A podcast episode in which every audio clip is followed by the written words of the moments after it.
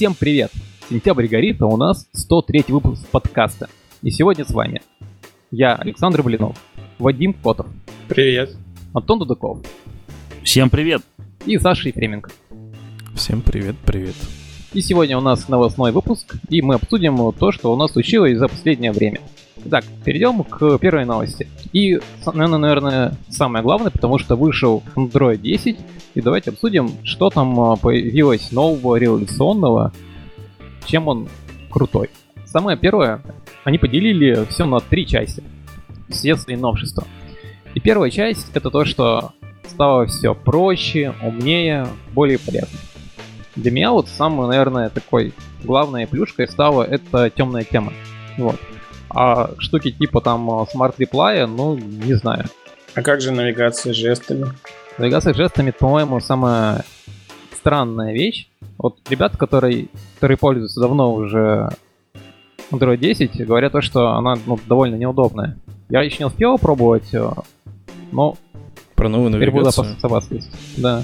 Нормальная, удобная. Главное, анимацию X05 включить, тогда все будет нормально, потому что она слишком медленная. А ты пробовал Live 0,5 Caption? это типа в два раза Это быстрее. Да, два раза быстрее, потому что все э, события, которые происходят при так или иначе пере- переключении приложений, открытии списка э, процессов всех, да, запущенных приложений, оно, оно такое достаточно мыльное, очень медленное, и я первые, в общем, полчаса думал, что какие проблемы в этой навигации, и сразу вот сложилось впечатление, что она очень медленная. Переключил на половину скорости, и, в общем-то, все стало нормально. Ну вот кроме вот этих штук, которые мы обсудили, есть еще Live Caption, когда можно взять и запустить э, запись видео, подкастов и аудио. Вот. А также, кроме секции, которая всякие плюшечки и, и красивости, есть э, секция с безопасностью. Самое, наверное, для меня важно как пользователя, как для пользователя, это то, что теперь можно выбрать, как я буду шарить свою геолокацию. То есть я ее запрещу использовать приложению, или разрешу только когда приложение находится в foreground режиме, или только, или вообще там всегда, когда Япония находится. Также Самое, а, самое кайфовое, что ты этим начинаешь пользоваться Android 10, и он тебе говорит, а вот тут вот тут есть приложенька, а давай-ка ей что-нибудь поменяем В Samsung про это было примерно, наверное, с первых оболочек One UI или даже пораньше, что-то такое. Может быть, может быть. Но вот я, к сожалению или к счастью, я не пользователь Samsung, и вот для меня это было, конечно, очень здорово, что оно мне начало говорить, что давай, давай подключаем, давай что Ну, то есть, оно, может, не так говорит, но я это воспринимаю как давай подключаем. И дал и подключал у кучи всяких приложений э, geolocation. Ну, то есть дал только для работы, когда они в форграунде. А, ну, еще прикольная вещь, которая наконец-то вроде как должна работать, это то, что Google сможет посылать э, всякие там э, срочные апдейты по безопасности и так далее, там без э, обновления системы. То есть Google сам сможет сделать. Мы это чуть позже обсудим. А Еще следующий блок, который также ребята выделили, это то, что потреб... часть улучшений, которые они сделали, это на улучшение ба- баланса между технологией, технологиями и семьей. Вот. Они так секции обозвали. И на самом деле наверное, такая актуальная проблема, то что тебя постоянно, вот, ты приходишь домой, а тебе все еще сыпятся там нотификашки с рабочей почты и всех чатиков, и ты можешь э, там взять и сказать, пусть мне там notification ы не приходят. Вот теперь. И выбирать э, время, когда они там тебе будут приходить, когда не будут приходить. И вот, кстати, на эту тему глобального отключения всяких штук, да, в частности, notification ов, а, тут вот с выходом десятки вдруг понял такой немножко маленький off-top, м, что неплохо было бы еще с глобальным отключением всего и вся э, в андроиде добавить адекватный API, э, чтобы приложения, которые хотят загружать данные в фоне, например, в случае, если ты не хочешь загружать данные в роуминге, э, получали из единой точки входа информацию о том, надо ли их загружать или не надо. Ну, то есть некоторый API в Android Jar, который наконец-таки в 2019 даст возможность э, отключить глобально в настройках системы автообновление э, не вот то, так вот, как сейчас у нас происходит. Потому что при попытке выехать куда-то за границу, у меня, например, интернет полностью на одной симке безлимитный, на Dream Sim, например, с тебя могут содрать три шкуры. Вот, и поэтому вот такие вещи, конечно, с глобальным отключением всего и вся хорошая вещь. Слушай, у меня вот э, я недавно выезжал в Беларуси, был в роуминге, и мне прям э, телефон сказал, что ну, тебе сразу же отключают все данные, вот у меня тоже Dream Sim вторая, и сказал, ну вот, Нет, тебя отключено, смотри, и ты можешь Алла- отключить. Смотри, тут какая штука. Тут Саша, есть же, есть же API. Ну, есть же, есть э, эта штука Data Saver. Ты ее включаешь, ну и все. И что у тебя в фоне работает, не работает. Блин, Это ж самая классная вещь. Антох, не, это не, не такая Или ты хочешь что-то еще, еще более... для разработчиков, которые будут проверять его. Э, Выключил ли пользователь возможность автообновления тяжелых данных в фоне, в случае, если он находится в роуминге? То есть штука такая. э, Вот Саша говорит, полностью отключается э, дата, мобильная дата, а я не хочу, чтобы полностью мобильная дата отключалась. Я хочу, чтобы отключились автообновления, скачивание карт, каких-то апдейтов, Да, я подкастов понимаю, о чем и ты прочего говоришь. такого вот э, тяжелого контента. Я понимаю. Ну, вот. Я не согласен с такой точкой зрения. Я считаю, что этим должна управлять операционная система э, сильно больше, чем разработчик. Ну, то есть не нужен такой API, не нужно полагаться на то, что разработчик все сделает правильно и проверит, и не будет ничего скачивать. Не нужно полагаться на разработчика. Нужно в системе более явно запрещать. И в андроиде для этого все есть. Я же говорю, есть там режим Data Saver, когда у тебя фоне могут работать, э, ну, пользоваться интернетом только те приложения, которые ты туда добавишь. А не в фоне, вот когда вот их запускаешь и все. И не знаю, я вот не знаю, я не видел, но я подозреваю, что есть API на, на этот Data Saver, что типа, если включен режим Data Saver, то не лазь, даже когда ты э, в фореграунде. Вот. Я подозреваю, что такое уже есть, Саш. Вот. И это, это первое, а второе нет. А нулевое, это я все-таки считаю, что этим должна сильнее управлять система, нежели полагаться на разработчика. Ну, ты, ты, ты выйди, выйди за границу с Dream Sim, попробуй. Типа, ты, ты, ты тоже захочешь того, Чувак, чего я хочу. Чувак, Потому что Data я три не раза в этом, я, я три раза в этом году ездил с DreamSim за границу ну вот, в открой, разные да. места. Google и нормально начинает всё. скачивать карты, подкасты начинают скачиваться. Ну, Нет, это не так. Не начинают. Давайте позже это решим. А, если говорим про хотелки, вот что хотелось бы мне вот с этим API, это чтобы можно было взять и там а, выбрать какой-нибудь контакт, для которого это все не работало. То есть, например, я беру, там, прихожу на работу, отключаю все notification, абсолютно там для всего, там, для Telegram, например, но при этом хочу, чтобы мне моя жена могла написать сообщение. Вот, вот это API мне как раз очень пригодилось. Интересная мысль. Да, Я, надеюсь. я не могу. Я, я не стерпел с этими нотификейшенами. У меня выключены почти все нотификейшены. Вот у меня только смс остались. Все. Всякие телеграммы, почты. У меня все выключено. Я, короче, сам хожу и проверяю. Вот в- именно тогда, когда сам считаю нужным пойти и Ну вот. проверить. Вот, я также делаю. Ну, хочется, чтобы на меня жена могла себя там звонить. Вот, или там написать. Ну, окей. Но вот это, кстати, все подводится к следующему пункту, ко- про который, который называется Digital Wellbeing. И мне как раз вот эта тема интересна, потому что э, в iOS это все выпустили уже, и Android потихоньку подтягивается, и они э, зарелизили как раз всякие тулзы для Android, и не только для Android, чтобы, например, там э, меньше меньше проводить бессмысленно времени за смартфоном. И, соответственно, одна из, одна из техник это, например, поставить режим э, серый экран, когда у вас экран не цветной, а серый, и вам чисто интуитивно будет меньше хотеться за ним проводить, залипать в него, и будете использовать его только там чтобы проверить какую-то важную информацию. Вот в Android 10 это все появилось. Нет, серый экран был раньше. Серый экран был в девятом андроиде. И у меня эта штука включена. Он у меня включается в 21.30 вечера, серый экран. И, Вот отличная тема. и я Короче, я и так не пол- стараюсь не пользоваться телефоном после 21.30. Так что мне пофигу, серый он или не серый. Но когда, когда мне надо воспользоваться телефоном, я его беру и эту серость, ну, все равно выключаю. Вот. Так что, не знаю, на мой взгляд, это не работает. Ну, в смысле, для меня это не работает. Если для кого-то работает, это, конечно, круто. А там же ты можешь это для семьи сделать. То есть сможешь там э, своему ребенку это сделать. То есть, такой, ну, прости, дружище, но после 9 там у тебя будет э, только серый экран, а после 10 там вообще ничего не будет работать. Ну, наверное, Да, плохая да, да. практика. Кстати, Ему- фишки теперь ему штук.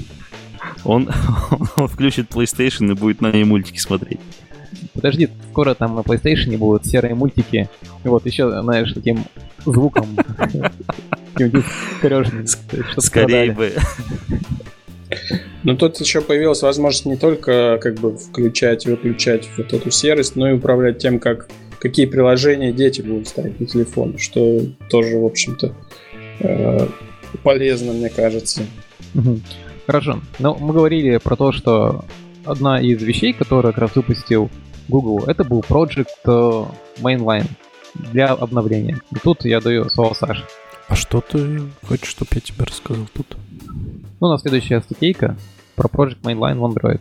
Так, Вот, про то, что там решение проблем обновления безопасности в Android. так, да. Обновление проблем, решение проблем, Apex формат, новые пакеты. Ну, в общем-то, мы уже это обсуждали, кажется, не раз, нет? Ну, типа, у тебя есть... Я думаю, что мы это пару раз обсуждали, когда это анонсировали, и когда об этом говорили где-нибудь на I.O., скорее всего. Вот.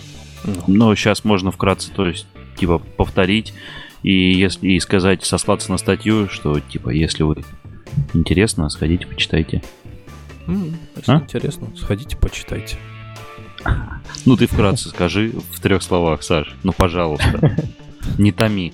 В общем, Apex формат, э, формат пакетов, э, позволяет, э, это такой формат междусистемный, который позволяет некоторые слои системы обновлять независимо от вендора и э, таким образом упрощая доставку вообще апдейтов всего. Вот. И такие компоненты, как всякие DNS-подсистемы, медиакодеки, какие-то кодеки шифрования в том числе, они все, там, не знаю, там, TZ Data та же самая, все упаковывается в этот э, формат Apex, в котором, в общем-то, еще один бинарный формат. который TZ поз- Data, это позволяет- кто, кто не знает, это информация про часовые пояса. Когда в нашей стране э, снова поменяются часовые пояса, Google хоп-хоп и быстренько нам их обновит. Ну, насчет быстренько я не уверен, в общем, но когда-то обновит. Ну, вот, в общем, и вот эти паки- Apex пакеты, они подписываются и верифицируются, и они как бы реализованы в виде э, loop э, образа, вот, и подгружаются в систему. Ну, используется формат EXT4. Как бы, ну, вот примерно вкратце вот так вот. А почему, Саш, говоришь то, что ну не сразу же, а когда-нибудь? Ведь они же как раз сделали mainline, чтобы это прямо сразу же апдейты прилетали. То есть там в обход всех вендоров и так далее. Нет разве? Знаешь ли, посмотрим, как это будет реализовано, потому что это все теория, а в практике могут быть нюансы, как всегда. А у меня вот есть такой насущный вопрос. А это означает ли, что обновления будут меньше размером? Или просто они будут быстрее пролетать? Они будут вообще прилетать, наверное, да? Обновления меньше размером, конечно же, не будут. Будут больше. Ну, я имею в виду, что тут э, как бы я так понял, что раньше это был монолитный такой кусок, и когда нам прилетает обновление, то туда запихали все, все изменения, которые были там по нескольким компонентам, Да, и выпустили одно такое большое обновление. В общем, Короче, Вадим, Вадим, э, смотри. апдейты меньше не будут, потому что Android не умеет обновляться инкрементально, он обновляется по, по образам. Вот. не совсем так. Не совсем так. Существует такая, Ты такое сегодня прямо у понятие, меня как- целые покровы срываешь. Ну давай еще. Дата сейвер API ты мне уже рассказал, как работает. Давай. А, Существует же штука, называется partial update. И это, это как раз-таки, когда у тебя доставляется в систему только div. Ну, то есть, это, это не пакеты, это вот именно div доставляется, рассчитывается относительно э, твоей э, прошивки, которая на девайсе. Ну, то есть там тебе может прилететь не весь образ 600 мегабайт, а там мегабайт 20 чисто дифа. Это вот. с какой версии? И вот эта штука, я тебе не могу сказать. Я знаю, что в пятерке это точно есть, в шестерке это, ну, то есть... На каком уровне это работает? То есть, типа, как у тебя прилетает апдейт э, на основе чего? Типа, что с чем дифается? Ну, типа, да, какие компоненты? Твоя, твоя версия с, с версией, что, которая лежит на серваке. Mm. Вот. И Не, он, то, что какие компоненты. Очень-очень бинарный. А, систем. Ну, то есть это, это, это то, что касается э, директории систем, то есть образ систем. И, не знаю, возможно, вот на, насчет boot я не уверен, дифается ли boot, но систем можно задифать и прислать вот именно только diff. Вот. А вот эта штука, насколько я понимаю, это же э, монтируется как э, дополнительная какая-то директория это этим Apex менеджером. Монтирование просто я... как клуб устройства Linux. Угу. Да, как отдельная директория. То есть это вот, вот еще у тебя получается образы на каждый пакет могут прилетать. Ну или, короче, не знаю, как это устроено, как вот, там, вот именно эта система апгрейда. Там три слоя. Там security, э, privacy, consistency у них. Типа главные три столпа, и они формируют понятие как медиа, там, пакет медиакодеков, шифрование, DNS там подсистемы, и вот она прилетает монолитом, обновляется отдельно. Ну, вот. ну, я понял. В общем, три части теперь будет, а не, а не одна, по сути. Ну, слушай, когда тебе будет прилетать новая версия прошивки, я подозреваю, я подозреваю, что тебе вот в одной, в одном файлике будет прилетать ну, короче, если вышла новая версия прошивки, то в нее все равно они положат и вот эти пакеты тоже. Ну, типа, если там есть какие-то несовместимости, то будет логично выпустить целый большой пакет с, с образом System, с образом Security со всеми пакетами, Privacy, Consistency, ну и так далее.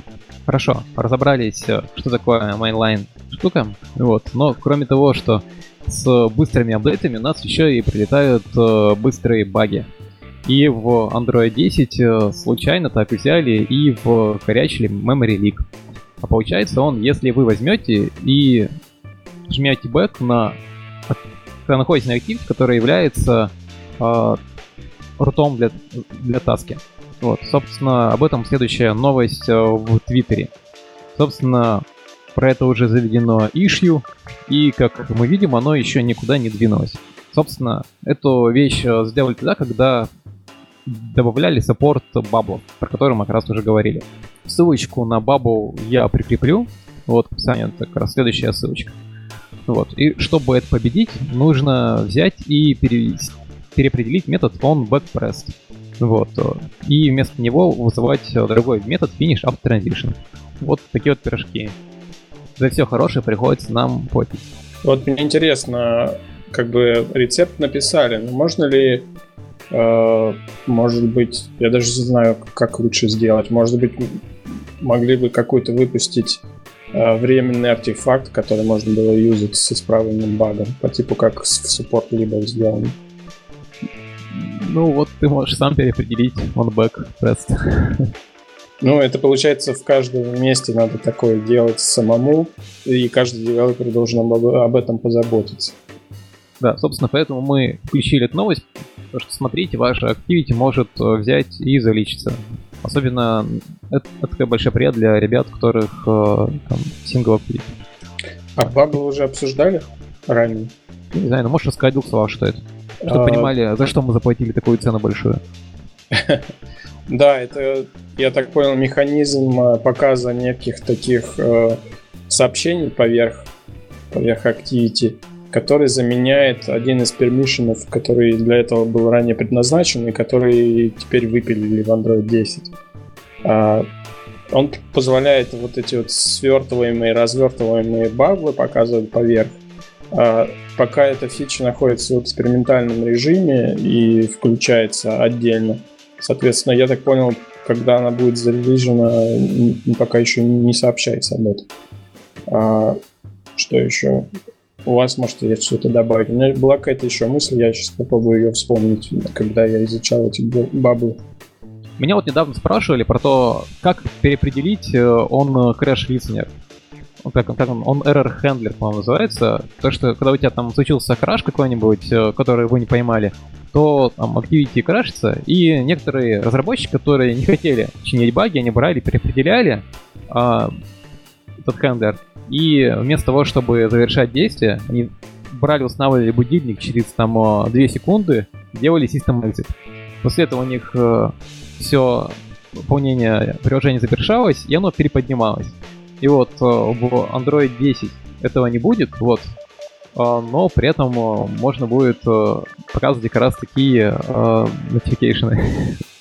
А вы у себя в аутсорс-студиях такое делаете? У кого спрашиваешь? Ну, у кого здесь есть аутсорс-студия или кто работает? Слушай, ну, я никто не работает. Да, никто не работает аутсорс. А. Ну, такая штука, знаешь, вот Ты, Саш, периодически все хотят делать. Такие, такие штуки рассказываешь, и я вот, например, это... Да, жесть какая-то. Сижу и думаю, откуда вот у тебя такой опыт был? Слушай, опыт у меня очень большой. с exception хендлером. Очень э, много лет назад, э, ну, приходилось э, как только не вертеться. Вот, особенно когда там у тебя было большое приложение, которое на всякой там картинке а как потом грузит, решали проблему лупа? перезапуска приложения. Саш, ну, решить-то любую проблему можно, вот, понимаете, что не перезапускается и больше не перезапускать, но это жесть, и я, конечно, не призываю не делать так. А, вот еще про баблы немного. Они как раз заменяют permission System Alert Windows, с помощью которого можно было такую штуку замутить самостоятельно. А, но мне интересно вот другое. Я сейчас посмотрел классы, э, э, все реализовано через Notification э, класс и его билдеры но все доступно с последнего 29-го API. Получается, эта фича будет только для Android Q и выше. Не будет ли какой-то компат? Вот я не нашел, если честно. Получается, что это такая очень специфическая деталь для только последней версии Android. И тут можно сказать, что если они использовали API нотификейшенов и показывают нотификейшены, вот, ну, типа, на каждый бабл по нотификейшену прям вот показывают, то э, компат точно должен появиться. Тут никаких проблем быть не должно. А если не используют, то это... Ну, точнее, если не показывают, но используют этот же API, то странно уже. То, короче, ну, компат, но, блин, который будет API все переделывать. А, ну, они показывают notification, судя по примеру кода, который тут есть. Вот, так что будем надеяться, что будет компат. Я пока вот э, не разобрался еще, надо поглубже разобраться. Ну, давайте э, перейдем к следующей новости. Там как раз э, ребята с этим попробовали и разобраться. Собственно, в следующем мы обсуждаем э, это подготовка приложения к Android 10. Вот, но она звучит как Android Cool. Кстати, она немножко устарела, потому что это перевод. Вот, собственно, там как раз рассказывается, что нужно сделать.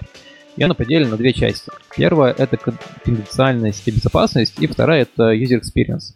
И первое предложение как раз про запуск фоновых activity, о чем я говорил. И там как раз э, предлагается показывать э, вот э, передача показывает же этот бабл. А нет, там рассказывает про то, что вот ту связку, которую я писал немножко раньше, когда брали и пока спускали из фона через Alarm Manager новое окошко активное. Вот. А, соответственно, в Android 10 это делать нельзя. Вот, например, эм, почему это плохо, да, вот э, я использовал раньше, мы сделали в КХ дебаг панель, и в ней можно было брать и менять какие-нибудь там глобальные вещи приложения, ну и чтобы не залезать сильно в какой-нибудь там граф зависимости или еще какие-нибудь данные, мы просто брали его, киляли и переподнимали.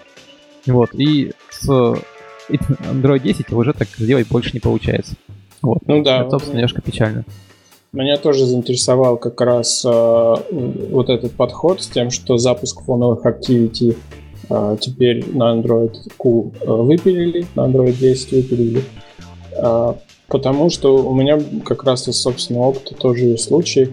а, у нас была фича, когда нужно было показывать какие-то вещи по, по, по таймеру, напоминания определенные, и мы реализовали нотификации обычные, но видели, что у приложений аналогичных а, запускались прям целые экраны с, со всякими развесистыми дизайнами, кнопками, сообщениями и прочим, прочим, прочим. И меня всегда интересовало, ну, как, как это вообще разрешено, и вообще, а что так можно было, как говорится. И вот теперь нельзя. Теперь надо показывать нотификацию, по клику на которую у вас уже будет открываться э, нужная activity. Вот, собственно, как раз там э, и описан тот permission System Alert Windows, э, ну, в качестве исключения, кому можно будет запускать activity. Вот, при этом они пишут то, что ну, исключением могут являться приложения, которых недавно было финиш сделано. Вот, но на это полагаться ну, тоже странно, потому что может и не подняться. Вот, поэтому как раз и порекомендовали вместо этого использовать э, э, модификейшны, вот, как Вадим и сказал. Также, что поменялось, это доступ к аппаратным идентификаторам. Вот, э, теперь MAC-адрес рандомизирован. Вот, э, дальше не рандомизирован, появилась отдельная API на рандом MAC-адрес и постоянный MAC-адрес. Но к постоянному MAC-адресу, наверное, не все могут обратиться. Все могут обратиться. Он рандомизирован так, был это... две версии подряд. По следующим э, поняли, что как бы надо разделить на два API. Это в шоу-нотах есть к релизу. А зачем э, тогда нужен рандомизированный, если есть метод, который возвращает не рандомизированный? Типа, чтобы не хранить его как-то, не, не использовать? Ну, да, в общем, по, по дефолту лучше использовать типа рандом мак. А что это значит? Ну, типа, он рандомизирован. Э, я, к сожалению, глубоко не, не, не погрузился в эту штуку.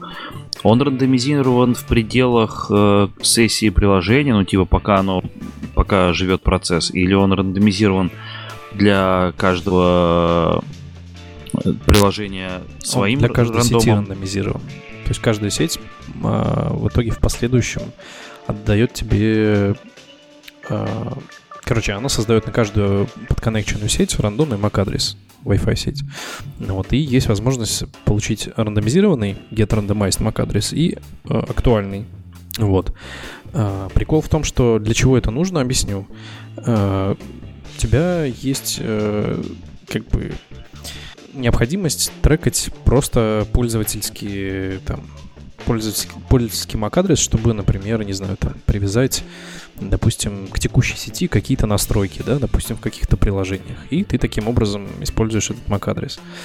В случае, если тебе, например, нужно исключить, э, там, например, постоянную там, э, привязку к девайсу для того, чтобы лицензировать, например, что-то, то тебе необходим актуальный MAC-адрес для того, чтобы не производить подмену э, Hardware ID и таким образом не, например, переиспользовать две лицензии на одном устройстве.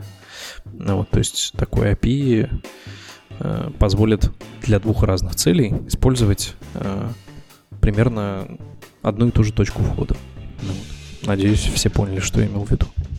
Не, я не понял, зачем рандом, рандомизированный Mac. Еще раз, рандомизированный Mac привязывается к конкретной сети. У тебя в приложении может быть завязка на э, использование каких-то настроек конкретной сети. Wi-Fi сети. То есть, типа, например, когда ты в этой есть, например, сети, смотри, тогда когда ты, ты в этой сети, чего? ты можешь качать все, что подряд. Это про Data Saver API, который, кстати, сейчас скину скриншот, все равно скачивает мне э, Android Developer Backstage. Вот, э, так что не работает, Антон, это. Вот. И ты привязываясь к этой сети, ну, по MAC-адресу, да, который привязан конкретно к сети, генерируется уникальный MAC-адрес, в кавычках уникальный MAC-адрес, и ты можешь им управлять. То есть, допустим, э, если вы зайдете в э, настройки системы и пройдете к вашей подключенной Wi-Fi сети, сейчас вот с Android 8 или 9, насколько я помню, это появилось, система позволяет тебе сказать вручную, э, является ли это метод или unmetered network, да, и таким образом она запоминает привязка к конкретной Wi-Fi сети э, информацию о том, метод или не unmetered она. То есть и так можно сделать в приложениях для того, чтобы, например, качать чего-то гигабайтами или приложений качать. Вот. Это удобно именно для этой цели. То есть, а актуальный MAC-адрес удобен для того, чтобы отслеживать э, различного рода фрод и мошеннические действия для э, привязки к конкретному девайсу каких-то идентификационных данных. Теперь, Антон, понятно? Ну, типа еще пользователь можно склеивать, реально. Да, да, да. Но но обычно маркетологи используют. Вот у меня есть... Но, но они, и они реально используют, там не рандомный. А, не знаю, параметры сети, ну, не знаю. Антон, это одна из самых лучших э, антифрод метрик, использовать параметры сети. Есть такая штука, э, как TCP Stack еще. В общем, ты погугли. В общем, да. Это, Да-да, это с параметрами вещь. сети все понятно. Нет, я имею в виду, что типа э, использовать рандомизированный MAC из какой-то сети для того, чтобы э, пом... ну, какие-то настройки применять. Ну, так, и что? Блин, а что реально это нельзя использовать? Не понял. Почему это небезопасно, например? Ну вот, по каким причинам реально не подходит? Для реально ты не можешь разделить разные сети. Самое. Антон, ты не можешь, если ты используешь реальный MAC-адрес, ты не можешь разделить mm-hmm. сети. Ты понимаешь разницу? У тебя каждый, э, каждый Wi-Fi сети привязан к реальный MAC-адрес. Да, но ты Все, он можешь... генерится и привязывается при подключении к сети. И он разный в зависимости от подключения юзером разных сетей к разным сетям. Это понятно. Но у тебя Mac точки доступа, наверное, как-то. Хотя я не уверен, что есть туда доступ. К Mac нету, именно точки нету, доступа. Нету. Поэтому ну понятно, тогда понятно. Да, вот. тогда ясно, тогда ясно. Да, я с самого начала надо было сказать, что нету доступа дальше, нежели чем твой MAC адрес. Так это, allocation. Allocation уже обсудили. Там, кстати, Не, я в смысле, э, у меня как бы location, э, а как же он тогда по MAC у? Ну ладно, давайте это. Не будем здесь углубляться, я сам схожу, лучше почитаю. Да, хорошо. А, ну и завершается статья как раз э, про геолокацию и про Uh, permission, который нужен будет для того, чтобы использовать background location, называется access background location. Вот, ну, все правильно. Ну и, собственно... А, подождите, ребята, прерву. Там, как бы, по поводу MAC-адреса, есть возможность взять BCSID, ну, это типа MAC-адрес точки доступа, но проблема в том, что на него нужен, как бы, на него нужен, насколько я помню, отдельный permission. Короче, есть возможность. Вспомнил сейчас, Wi-Fi инфо уже есть, эта инфа. Так что, да. В общем, э, для меня слегка остается загадкой, для чего точно это сделано, но у меня как раз остается предположение, что для того, чтобы не запрашивать Wi-Fi инфо информацию. Вот. В общем, ладно. Поехали дальше. Хорошо, поехали дальше. А, у нас добавляются постоянно какие-то новые фишки в API, какие-то с каждой новой версии Android э, какие-то новшества, какие-то гайки докручиваются, как если мы говорим э, про пермишины. И при этом э, это поддержку вот этого всего добра в своем приложении можно регулировать. И для этого есть несколько версий. Вот, э, это минус SDK, compile SDK и target SDK. И вот в следующей статье, которую мы, мы рассматриваем, как раз описана разница, для чего каждая из э, вещей нужна. Собственно, минус SDK это вещь понятная всем, это с какой версии Android OS ваше приложение можно устанавливать. А Compile SDK это та версия, которая будет э, компилировать который будет компилировать Gradle. Вот, то есть он будет включать какие-то ручки или нет. А Target API это, на кото... та версия приложения, на которую будет стачивать. То есть, например, если вы не готовы к условным э, там runtime permission, если вы просто еще не успели их сделать э, в своем приложении, то вы бы взяли и сделали версию там э, не 21, а следующую точнее так, не следующий, а 21, в которой еще нет runtime permission, но при этом compile SDK версию можно ставить последнюю. Сейчас, собственно, те... Да. Вопрос такой аудитории э, участников подкаста. Кто-нибудь помнит такую штуку, как Max SDK version? Просто ее тут никто не упомянул. А вот интересно вспомнить. Кто-нибудь а, об этом помнит? Да, Я видел это... ее в примерах, но, честно говоря, не представлял, как ее использовать. Короче, да, была тема такая. Э, да расскажу. Max SDK version, это было, было жесть просто. Ее выпилили с деприкейтили, насколько помню, в четвертом API. Вот, и она отваливала все вот апдейты. Ну, типа, если у тебя Max SDK был, вот, А, нет. Да. А что, она удаляла приложение, если ну, смотри, у тебя же... на следующую версию? Ну, смотри, у тебя же система обновилась, отнулась, а у тебя Max SDK version в приложении стоял ниже этой версии. У тебя приложение выкачивается обратно. Нет, оно у тебя не выкачивается, потому что в Google Play его не видно. Потому что у тебя Max SDK version в приложении жестко захардкожен, за счет чего у тебя система выше. Но она его киляет? Ну, в смысле, у тебя от, от апдейт. Я про операционную систему сейчас говорю, не про приложение. Ну вот у тебя, смотри, у тебя приложение апдейтнулось, нет, смотри, Саша, у тебя... OS апдейт Например, смотри, у тебя Max API 14. У тебя девайс 14 э, обновился до, например, 19 версии, и у тебя после ага. апдейта отвалилось это приложение. Все, оно больше недоступно тебе, оно удалилось, и в Google Play ты его не найдешь. Потому что твоя, Я твоя говорю, Max SDK, она ниже, нежели чем у тебя текущая версия системы. Такая штучка не говорит, была что раньше. Google Play собирает обратно. Ну, там на самом деле прямо сейчас, если ты поставишь Max SDK version, на самом деле Google Play тебе не будет показывать. Вот, но скачать, э, типа, и поставить можно. Так что эта штука игнорится сейчас. То есть начиная с API левела 3, кажется. Вот. Ну, в общем-то, ничего нового от статей тут не открыли, но тут есть э, примеры всяких комбинаций min, target и compile, и кто, кто не до конца в этой теме разбирается, может почитать. Да, ничего нового не открыл, но он, по крайней мере, отвечает на вопрос, зачем вообще версия там compile target, зачем target отличается от compile, зачем это может быть полезно. Просто я вот никогда такого не делал, потому что мне target compile отличались, но значит, бывают случаи, когда это можно сделать. Следующая новость э, это про Firebase. На самом деле, вот чего-чего этой штуки я ждал, потому что remote config, он работает э, довольно плохо. Когда ты возьмешь э, и там завяжешься на remote config, у тебя там должны скачиваться, например, там, ты находишься в России, у тебя будет скачиваться одно, а там не в России другое.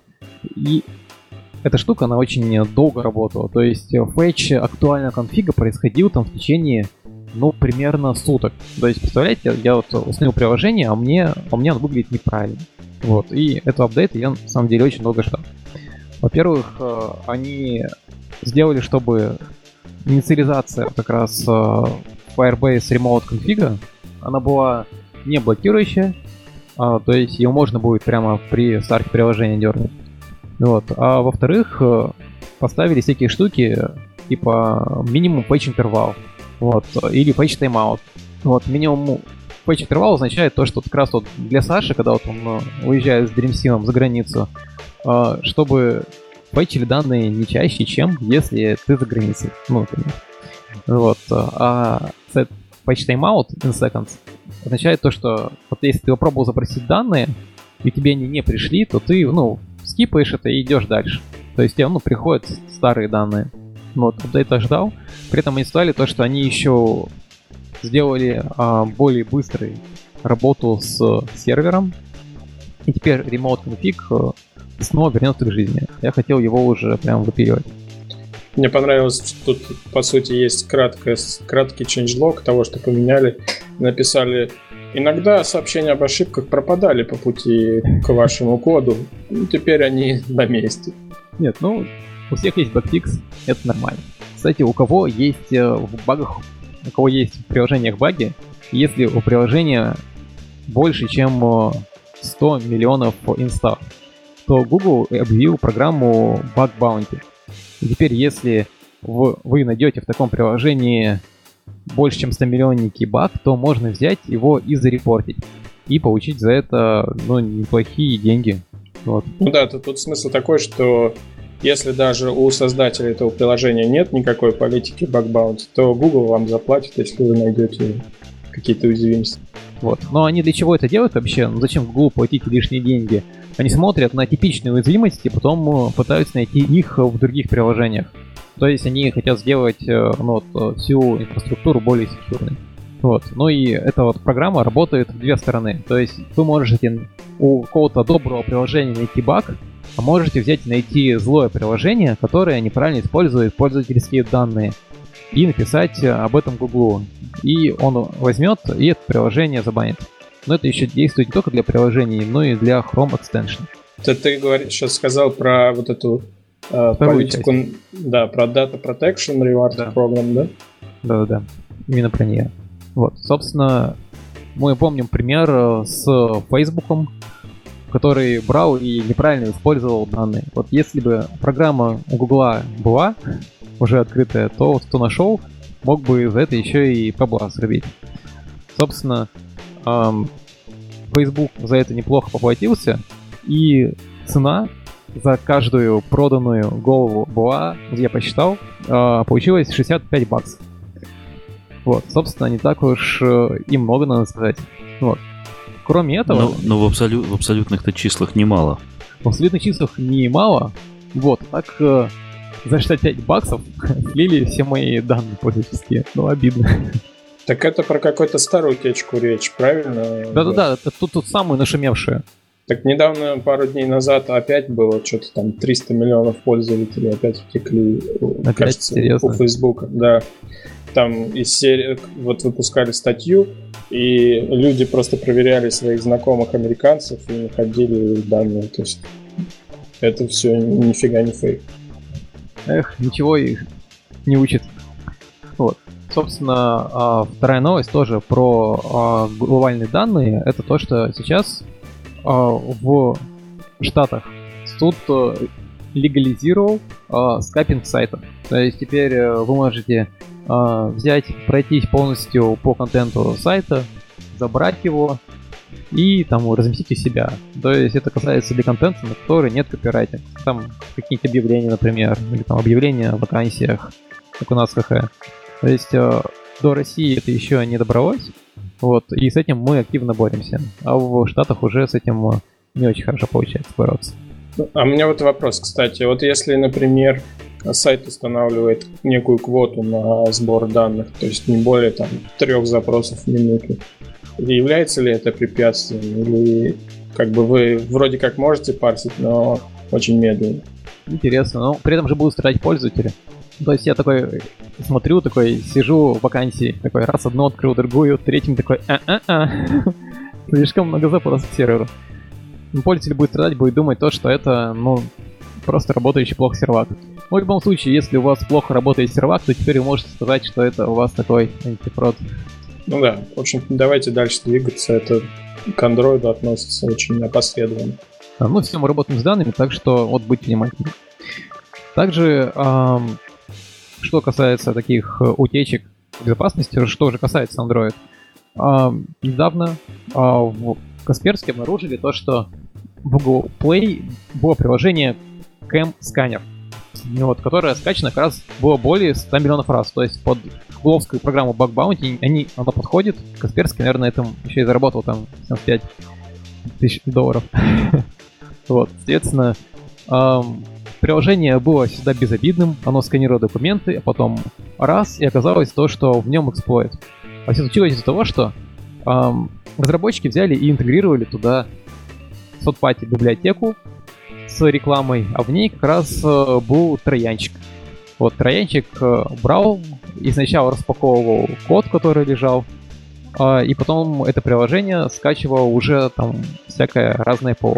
И там показывало во-первых, э, такие окна поверх, во-вторых, э, чарджила деньги с сим-карты. В общем, э, какая из этого мораль? Если вы берете, интегрируете какой-нибудь внешний SDK, какую-нибудь маленькую библиотечку, красивенькую, то посмотрите на ее исходники. Много раз уже это говорили, вот, но все же, даже если вам пришли и маркетологи договорились о том, что будут интегрировать рекламного провайдера, все равно смотрите, что внутри. В библиотеке, у которых э, закрытый исходный код, их лучше не использовать. Да, был кэм-сканер, получался скэм-сканер. Да, все так. Собственно, а, дальше идем по теме безопасности. А, мы смотрим на серию статей про шифрование данных. Собственно, а, статья, которую мы скинули, это третья в серии статей, и рассказывает она про асимметричное шифрование. В предыдущей статье рассказывалось э, про то, что такое симметричное шифрование, вот, но, э, к сожалению, оно доступно для API Level 23+. Вот, э, и поэтому, если у вас устройство вы поддерживаете уровнем ниже, чем 23, кстати, я надеюсь, скоро уже таких устройств будет меньше и меньше, вот, то вам приходится использовать э, асимметричное шифрование. Собственно, тебе рассказывается, как э, работать э, с кейсором, такой небольшой примерчик. Вот. Ну и дальше они рассказывают, а, как использовать, дальше они будут рассказывать в следующей статье, вот, о том, как использовать гибридные шифрование, которое совмещает симметричное и асимметричное. А, собственно, проблема использовать только симметричное шифрование это в том, что э, там, если вы используете э, ключ RSA, то текст, который вы шифруете, он должен быть э, не длиннее, чем э, сам ключ. Вот, что ну, довольно неудобно. Обычно RSA используют только для того, чтобы пошифровать симметричный ключ, если что. Поэтому такие спецэффекты mm-hmm. и всплывают. Ну вот, собственно, да, там как раз в следующей статье обещали рассказать, э, я думаю, как раз вот про то, что Саша и сказал. Второй вот. аспект для того, чтобы пошифровать RSA достаточно длинное количество трафика, нужно очень немалое количество э, вычислительных мощностей, поэтому асимметричным шифрованием шифрует только ключ. Все. Ключ для симметричного шифрования. Почему же появилось все так поздно в Android? Вроде API-то весьма важный, нужный и полезный. Да, шестого Android получается, да? Вот эта загадка меня до сих пор э, удивляет, почему все вот, вот именно с этой темой связано так поздно появилось. Ну, Android нет буквы S, может быть поэтому. А, кстати, о, как раз о шифровании а, мы рассказывали на лекции в Android Академии. Вот а, видео и саму лекцию можно ну, саму презентажку можно посмотреть по следующей ссылочке. Я рассказывал Рой Бинаси из э, Тель-Авива. Вот, собственно, у нас был специальный гость. А, что дальше? Как э, защитить э, свои данные? А, теперь можно будет в 2020 году, в 2020 э, взять и встроить э, свой паспорт сим-карту. Вот. Так что теперь мобильные операторы будут э, чаржить еще и ваш паспорт. Вот такие вот вещи грозят. Вспоминается, вспоминается история, как человек э, автоматизировал ворота на своем участке, вставил туда симку, и потом э, симка подписалась на несколько платных услуг, пока была находилась в воротах. Интересно, паспорт тоже вот так будет сам подписываться? Ну, очень похоже, что да. Вот. Ну и, собственно, этот паспорт будет содержать там SNIL, э, NNN, вот, э, и вообще все данные, вот, чтобы можно было их украсть за раз. И смс-чат. Куда же без него, да? ну и, конечно же, платные услуги. ну, с одной стороны, все данные у тебя, получается, вместе, вот, но с другой, и, конечно, их легко можно будет украсть. Ну и можно будет, кстати, еще и шпионить за, за вашим передвижением. Вот. А что касается о шпионстве, в Google Pixel Watch, это новых часах, скорее всего, будет камера. И камера будет э, вставлена прямо в центр экрана. Эта информация не совсем еще такая точная, потому что э, ее взяли из патентов, которые э, защитил Google. Вот, соответственно, там были как раз часы, у которых э, в их циферблате дырка посередине. Собственно, теперь можно будет такой, смотришь на часы и там снимаешь, э, как там, слоуфи называлось. Слушайте, из... я перебью, скорее всего, это просто under display. Ну, дырка, в смысле, прям посередине в часах, как-то это... Там прям в тексте про это написано, про дырку прям посередине. В смысле, ну, под дисплеем, конечно, будет... Э, ну. Вот. Э, ну, а, там ну, приложена если что, схема, то встроена камера. Камера под дисплеем, если что, это уже не ноу-хау ваших всех Samsung S10 и всех остальных fingerprint э, under display, как говорится, уже давным-давно установлена камера они все фотографируют ваш пальчик. Поэтому, поэтому как бы тут, тут ничего нового, просто, видимо, решили дальше пойти. Куда ну сделали это в часы. Кстати, вот, может решите для этого. Наконец-то не нужно будет вводить чертов пин-код на миллиметровых кнопках при оплате часами и, и нажав только на экран, это очень хорошо. Ну да, кстати. Если так будет, то будет прикольно. А интересно, будет ли такая фишка? Ну, возможно, это будет не только для отпечатка использоваться. Интересно, будет ли какая-то фишка для распознавания там лица или чего-то такого. Ну, то есть камера будет использоваться для э, считывания Блин, вашей... по поводу распознавания лица, там же должна быть как минимум инфракрасная камера, которая рассе... делает рассеивающие точки. Просто камера для распознавания лица очень неэффективна. Я могу вот, вот это вот Google Face Recognition API, который есть, да, по дефолту, если вы в пикселе включите, я вот решил эксперимент как-то года полтора назад провести. Я зафоткал свое оригинальное лицо и включил Google Face Recognition API, разблокировку, да, по лицу в пикселе. И что же вы думаете? Я достал свой бейджик, просто нажал кнопку питания на заблокированном устройстве, и по моему бейджику меня разблокировали. То есть любой, кто распечатал бы мою аватарку, в общем-то, смог бы иметь доступ к моему телефону. Поэтому датчики типа рассеивающего инфракрасного тут как минимум нужны для того, чтобы ловить э, layout лица глубину. Не, я говорю сейчас не про э, какие-то секьюрные вещи, типа разблокирования, а как бы управление ты поднес к своему лицу и что ты сделал там. А. Я просто вот недавно натыкался как раз на проект, э, когда э, ребята распознавали жесты из Гугла. Ну, по-моему, может, кто-то видел ссылку. Недавно вышел как раз там набор всяких утилит, научная статья на тему того, как распознавание жестов руки. Вот, возможно, для лица тоже можно что-то такое на часах запилить. Такой подмигнул, сразу же там ушел там ушай смс кому-нибудь. Да, мигнул два раза и что-то купил. Ну вот, вот мы уже возвращаемся обратно к безопасности. А, что касается камер, то сейчас а, а, в телефонах они с какими-то кошмарными мегапикселями. Вот я на днях увидел анонс телефона от Xiaomi, в котором уже 48 мегапикселей, и он будет стоить там, ну, по этой статье он будет стоить там порядка там 10-13 тысяч. Я вот пошел в маркет, посмотрел, он стоит что-то 20. То есть либо в статье неправильные данные были, либо там, не знаю, он там подешевеет, например. А, но китайцы не собираются на этом останавливаться. И вот уже совместно Xiaomi и Samsung планируют выпустить э, а, сразу же 100 мегапиксельные камеры. Ты вот говоришь 48 мегапикселей на Xiaomi, а если что, Nokia Lumia выпустила еще в году, кажется, 2012 или 2013 девайс с 50 мегапиксельной камерой, так что ну где теперь Nokia, как говорится? Ну нет, э, речь про то, что не пиксели в наше время главное. Все это круто, количество пикселей. Когда вот матрица так себе, тогда и смысл этих ну, пикселей. Это, ну это точно, да. Вот у меня на а, Huawei Pro 30, вот, то, или Pro, Pro 20, по-моему. А, да, Pro 20 Pro. Ну вот.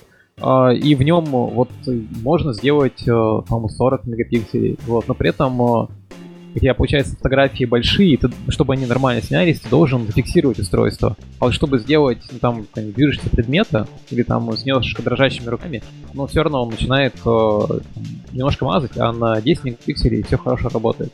То есть, да, я соглашусь, э, скорее важна матрица, чем вот эти вот э, странные мегапиксели. Вот, э, интересно просто до чего вот дойдет, и там будет у нас подкаст э, там 20-25 скольки мегапиксельная камера будет тогда. Вот, но не всем на, сам, на самом же деле, неважно, тут же еще законы оптики. Если у тебя типа ну, одна матрица с небольшим количеством пикселей, но если ты с разных объективов на одну и ту же матрицу, там чуть-чуть под разными углами, а потом все это склеиваешь, что ты можешь получить много мегапикселей на ту же самую матрицу. Вот, но как бы я так понимаю, что это сделать сложновато из-за, ну, по оптическим причинам. Поэтому делают, насколько я вижу, многие сейчас делают просто несколько камер, потому что это проще. Несколько камер, каждая по 100 мегапикселей. Вот, э, а в айфоне, который вышел, там вообще уже какая-то трипофобия началась. Ну, тут в статье правильный вопрос поднимается. Если у вас 100 мегапиксельная камера, какого размера будут фотки и как быстро закончится ваше хранилище в телефоне? Или как долго вы будете их загружать в облако? Ну, где-то там уже нужны какие-нибудь там, не знаю, алгоритмы сжатия, дополнительные сервисы. Ну, за, нужно за что-то еще деньги брать потом. Вот будут выпускаться как а, те же самые айфоны. Потому что если у тебя больше мегабайт, больше гигов стоит, то там у тебя будет там на 10 тысяч дороже стоить. Окей. Ну вот, э, ну, не у всех такие проблемы хорошие, что типа, сколько сделать мегапикселей, 48 или 100? А у некоторых э, не дают установить Play сервисы. Если вот мы вспомним инцидент э, с Huawei, который был, вроде как все замяли, но один телефон, конкретно Mate 30 Pro, останется без Play сервиса. И, собственно, э, должна была быть э, очень топовая модель телефона, но при этом кому она нужна без Play сервиса.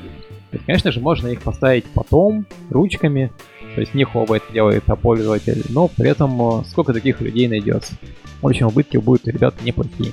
Ну да, хватит о железе, о телефонах, давайте вернемся к нашим разработческим делам.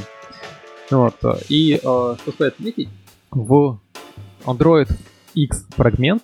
А помню то, что у нас Android X очень много библиотек теперь, где их все релизы мы в прошлом выпуске рассказывали.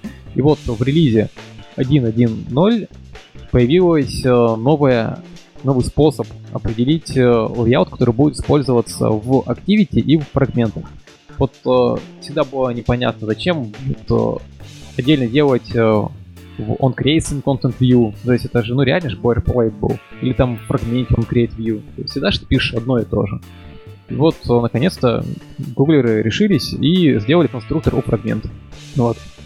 Теперь у нас появился один не деполный конструктор. А, интересно, кстати, какой конструктор будет называться после того, как э, фрагмент э, там будет э, пересоздаваться.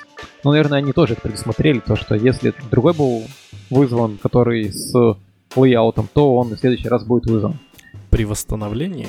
Ну, ну да, когда вот мы взяли, там повернули, у нас...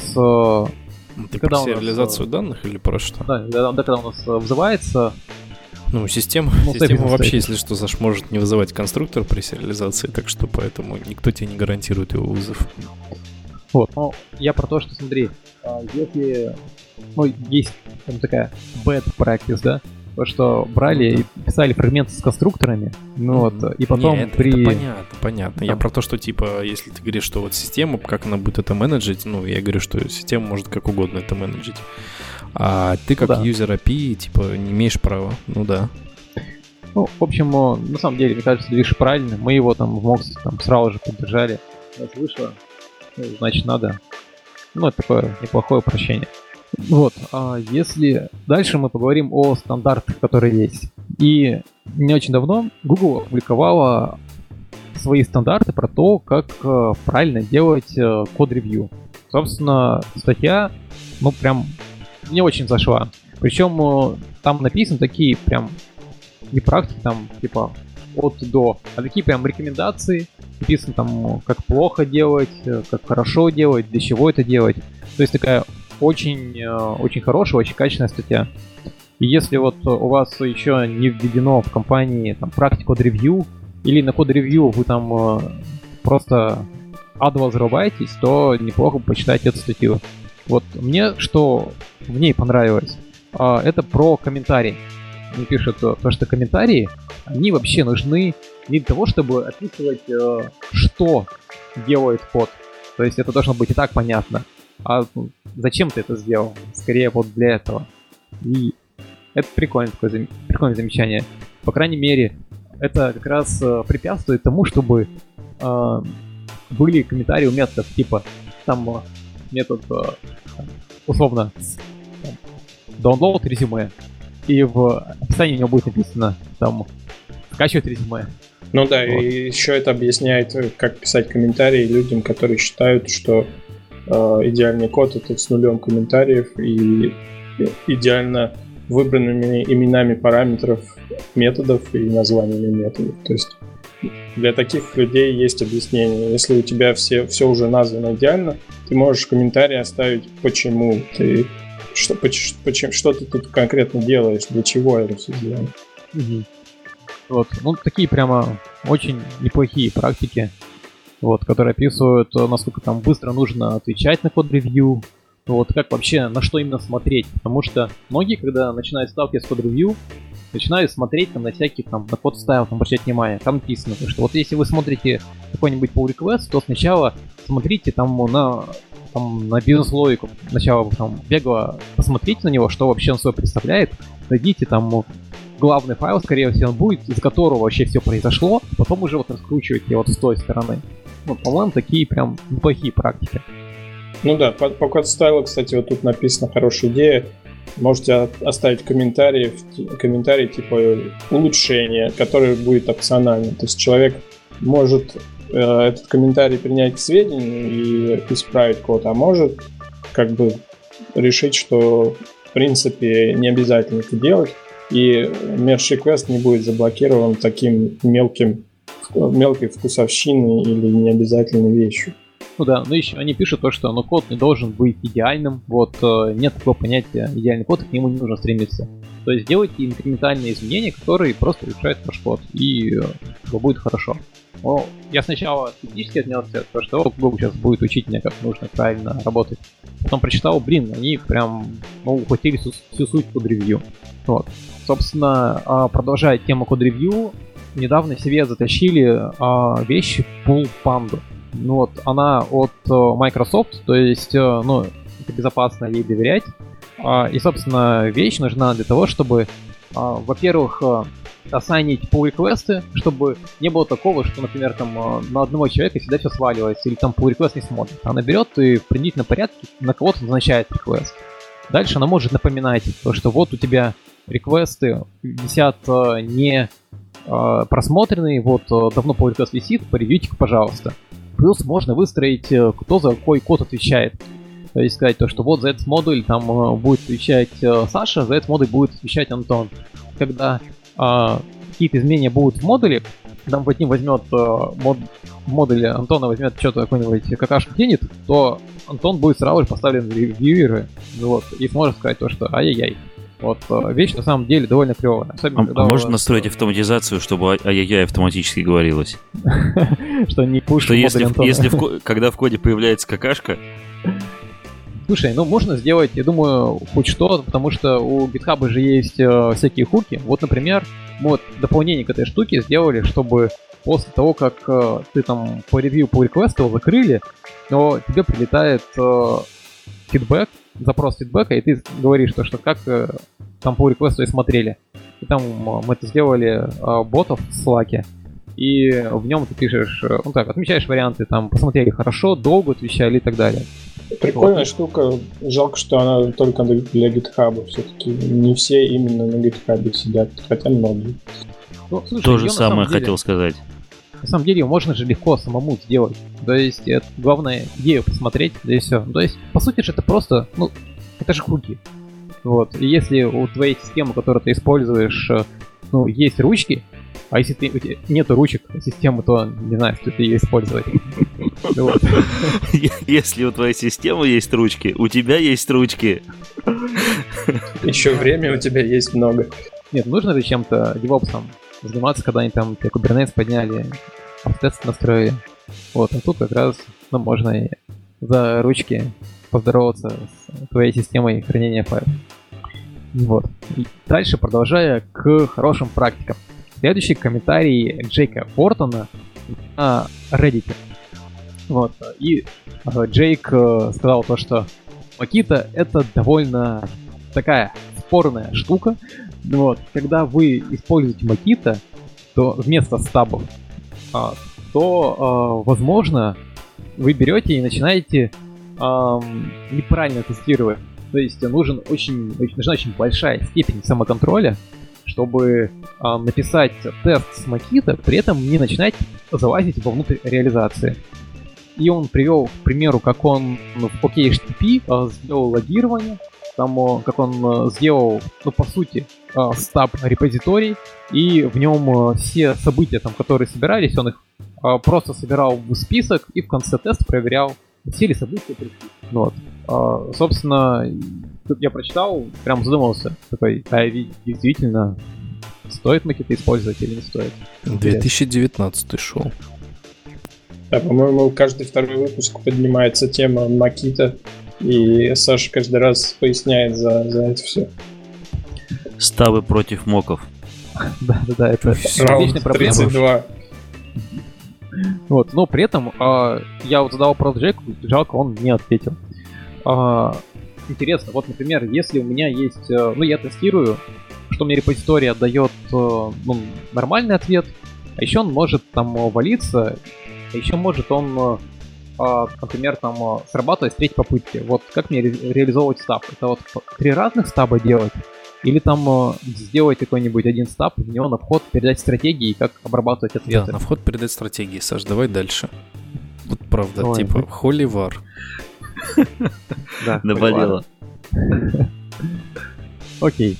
Вот, ну, собственно, а, раз мы а, каждые пять выпусков, через каждые пять новостных выпусков обсуждаем работу Макита, то давайте вспомним еще про такую штуку, как Effective Java.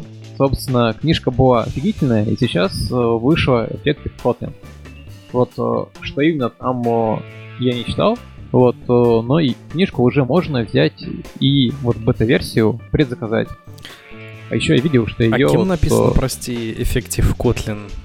Ам, Мартин Маскала. А, Вот, и Kotlin Академия. понятно. Что понятно? Расскажи, что всем было понятно.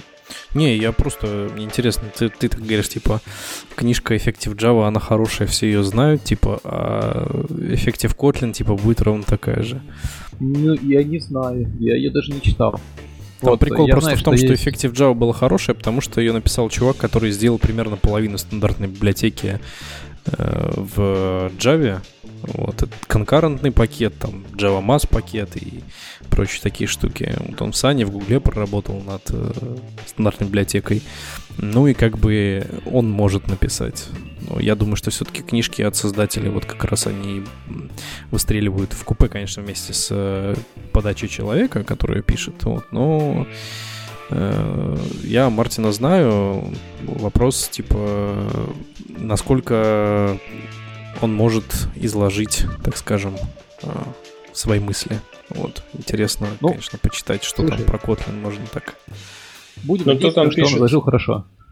Тут он пишет, что он список книг, которые оказали влияние на его книгу, и там довольно фундаментальные труды, так что надеюсь, что он все лучше оттуда перенес. Ну, то есть там хороший список.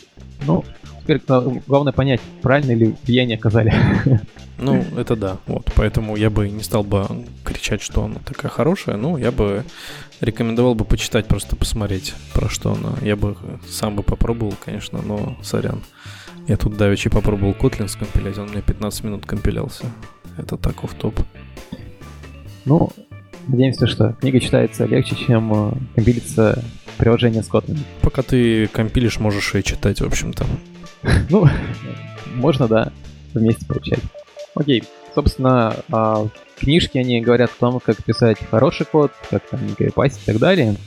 Ну Вот, э, а Баду написал о том, как э, правильно копипастить. И на самом деле это такая оцифровка до доклада, который был на AppsConf. Вот э, доклад сам я слушал, вот э, он был ну, довольно прикольный. А, Собственно, про MVI, м, про MVI Core мы уже отдельно подкаст записывали. И, собственно, если вам удобнее смотреть именно на текст, то обратите на эту статью внимание. Вот она как раз расписывает, зачем, а, что такое MVI Core, а, там, что такое фичи, как фичи друг с другом будут взаимодействовать, какие там подводные камни, как там правильно фичи связывать. Вот, э, от себя скажу то, что эм, я после доклада ходил э, ну, к автору статьи доклада, ну и спрашивал там про проблемы, которые, ну, там часто в приложении возникают, когда у тебя а, там взял весь CDI стек, убился вместе с приложением, потом ты приложение поднимаешь, а у тебя там уже открыто там, Activity и 20 фрагментов. Тебе нужно вот все это развернуть. И, собственно, вот ребята даже и это победили. Вот э, в статье описано или нет, а, скорее нет. Вот, э, ну как они это победили. Но, в общем, э, ребята шарят. Вот, если интересно про MVI, то прочитайте. Ну, я читал эту статью, доклад не смотрел, читал статью недавно, когда она вышла. А, Мне кажется, ее можно разделить как раз на две части. Первая — это рассказ о типичных проблемах, исторические, которые у них возникали, и организационных методах, как они решали. А второй как раз э, рассказ про NVI и ну, как бы имплементации того, чего они придумали. Вот как раз в рассказе о проблемах там была интересная идея о том, что до того, как они поменяли процесс, у них часто какой-то разработчик написал компонент один раз, потом надолго забыл про него забил, перешел в другой проект, там своими делами занимается, а люди начинают этот компонент использовать и натыкаются на какие-то неочевидности, баги, и как бы уже тяжело все это исправить. А, они повернули этот процесс, теперь человек, который написал этот компонент, приходит прямо в чужой проект и начинает там экстренно разруливать все эти вещи. То есть такой своего рода он э, ответственный за определенную часть. Вот. Ну, то есть, в принципе, если убрать MVI, то все равно статья от этого менее интересной не станет. Ну да, кстати, это правильно. Вот был бы у них еще Power Reminder, вот, который говорил бы то, что кодоунерство и так далее. Вот. А может и есть. Было бы им еще хорошо. Так, ну и напоследок, э, раз уже мы начали вспоминать э, старые вещи, такие как Effective Java, вот еще есть такие вещи, как Porter Dev Effect. И следующая статья, которую вот мы приложили, она недавно вышла, про то, как их можно использовать, как, там, как правильно накладывать картинки, как пересекать, как делать всякие прямо очень-очень клевые вещи. В общем, раньше было описание, вот как Porter Duff использовать, но здесь оно прям прикольное, оно актуальное, с драконами, вот, с чайками. И в конце там делается еще анимация с драконом и тучкой. Вот, по-моему, забавно. В общем, если вдруг вы значит, соберетесь э, вырезать какие-то э, странные формы, совмещать э, несколько картинок, то загляните в эту статью. Там как раз описывается все, что нужно для этого. Ну и напоследок, вот, э, чтобы... Вы же любите, когда мы что-то критикуем? А, вышла библиотека ботом навигатор, вот, э, про то, как э, сделать нижнюю навигацию. Вот, сначала я думал, то, что это вообще будет вьюшка с нижней навигацией, ну, которая уже там реализована и в Android, вот, и есть там отдельная библиотека там с 13 тысячами звездочками, в том числе, которую там, мы используем для навигации, которая там умеет там всякие и бабы и так далее показывать. Вот, но нет, это был клон, э, копия такая, вот Чирони. То есть э, примерно вся та же логика, все те же команды и так далее. Собственно, статья начинается с того, что мы не нашли ничего похожего в интернете, и после этого сделал фейспалм. Вот, есть же уже давно придуманное. Итак, а, что из новостей было рассказали, вот, а что будет? Во-первых, э, вот мы заговорили про MVI, и уже довольно скоро будет э, рассказ про современную модную архитектуру в Android Academy. Вот, сейчас уже открыта запись, поэтому приходите, вот, э, послушайте про архитектуру. Там будет как раз первая часть про MVI, а вторая будет про модули. Это все будет 19 числа. Также из конференций, которые у нас ожидаются. Уже завтра будет э, сентябрьский Моздроид. Он пройдет э, в лаборатории Касперского. И, во-первых, э, там будет трансляция, и если вы не успеете там на сам ивент, не успеете трансляцию посмотреть, то будет еще и видеозапись.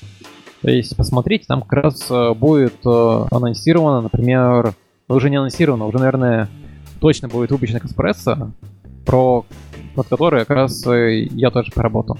Вот, ну и не забывайте про Mobius. Mobius, кажется то, что он э, не очень скоро, но на самом деле цены на билеты уже начинают расти. И специально для слушателей подкастов можно а, ввести специальный промокодик и получить скидку в полторы тысячи. Вот. Ну и не забывайте, если а, вы едете не от организации, вам э, из организации почему-то деньги там не дают на конференцию, или же, например, вы работаете в какой-то совсем маленькой компании, вот, то можно покупать личный билет. Собственно, оставайтесь в курсе и ходите на этапы и на конференции. До новых Промокод встреч. надо, наверное, сказать. Да, мы его приложим э, к выпуску, и его смогут прочитать. Но можешь, Антон, его робоголосом говорилки прочитать. Я не умею говорить робоголосом, но я попробую как-нибудь своим. Mobius 19 SPB AD Podcast PC. И Антон Он правда забыл то, такой, что да? часть букв большой, большие. Хорошо, сейчас еще раз. Mobius 19 SPB, далее большими буквами AD, потом с большой буквы начинается подкаст PC. Все слитно. Кто сможет на слух это воспринять и ввести правильно, получит скидку полторы тысячи рублей. Какой-то альфабе- а- алфабет э, этот, notation. Ну, Спасибо всем. Мы что, в эфире, кстати? Да? Да, спасибо, пока-пока. Всем пока. Всем Спасибо пока. всем.